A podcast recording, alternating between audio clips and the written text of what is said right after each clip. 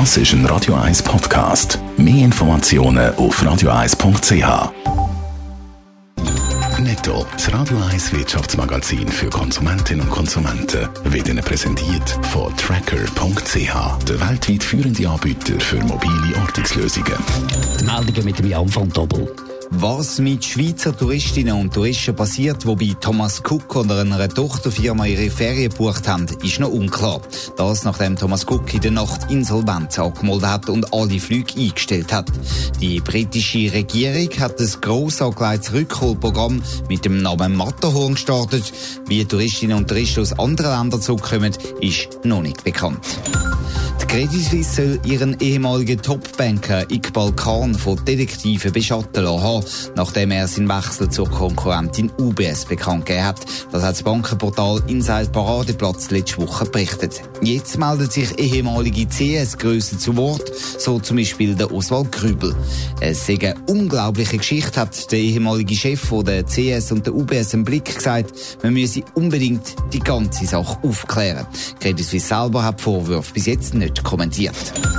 Fast 3100 Unternehmen sind in der Schweiz in den ersten acht Monaten von dem Jahr Konkurs gegangen. Das berichtet der Wirtschaftsinformationsdienst Bisnote DMP. Die Zahl der Firmenkonkurse ist damit im Vergleich mit der gleichen Periode 2018 zurückgegangen um 3% Fast 30.000 neue Firmen sind in der gleichen Zeitperiode neu eingetragen worden, deutlich mehr als noch 2018.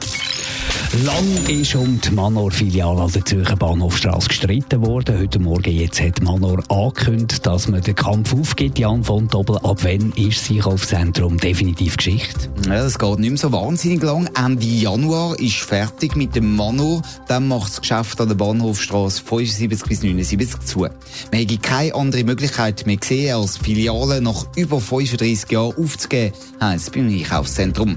Weil die Vermieterin Swiss Life Miete stark Sache hat anheben Der Fall der ist durch verschiedene Gerichtsinstanzen gegangen und hat das Ganze rausgezögert. Außerdem hat man nur auch angeboten, das ganze Gebäude zu kaufen. Doch eine Einigung hat es bis zum Schluss nicht gegeben. Darum macht der Manor mit in Zürich also Ende Januar zu. Das heisst, in Zürich gibt es dann nur noch eine Manor-Filiale, nämlich beim Letzi Park. Und die mit im Herz ist die grösste Warenhauskette der Schweiz da also nicht mehr vertreten.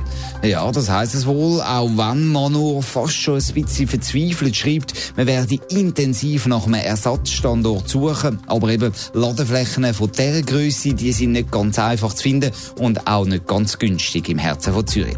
Es steht also in den Sternen, ob es irgendwann später einen Ersatz gibt für den Manor Bahnhofstrasse. Was bedeutet die Schließung für die Angestellten? Ja, es ist ein schwarzer Tag für die Angestellten, lässt sich der Manor CEO zitieren. Die die 290 Mitarbeitenden haben trotz der Unsicherheit in den letzten Jahren alles gegeben und kämpft. Man versuche darum das Möglichste, zum allen von ihnen oder vielen von ihnen intern eine andere Filiale anzubieten. Es werde aber auch ein umfassender Sozialplan ausgehandelt mit den Gewerkschaften.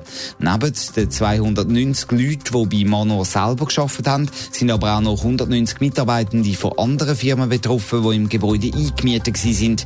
Auch sie müssen wohl Ende Januar raus. Netto, das Radio 1 Wirtschaftsmagazin für Konsumentinnen und Konsumenten, ist Ihnen präsentiert worden von Tracker.ch. Weltweit funktionierende Ortungslösungen.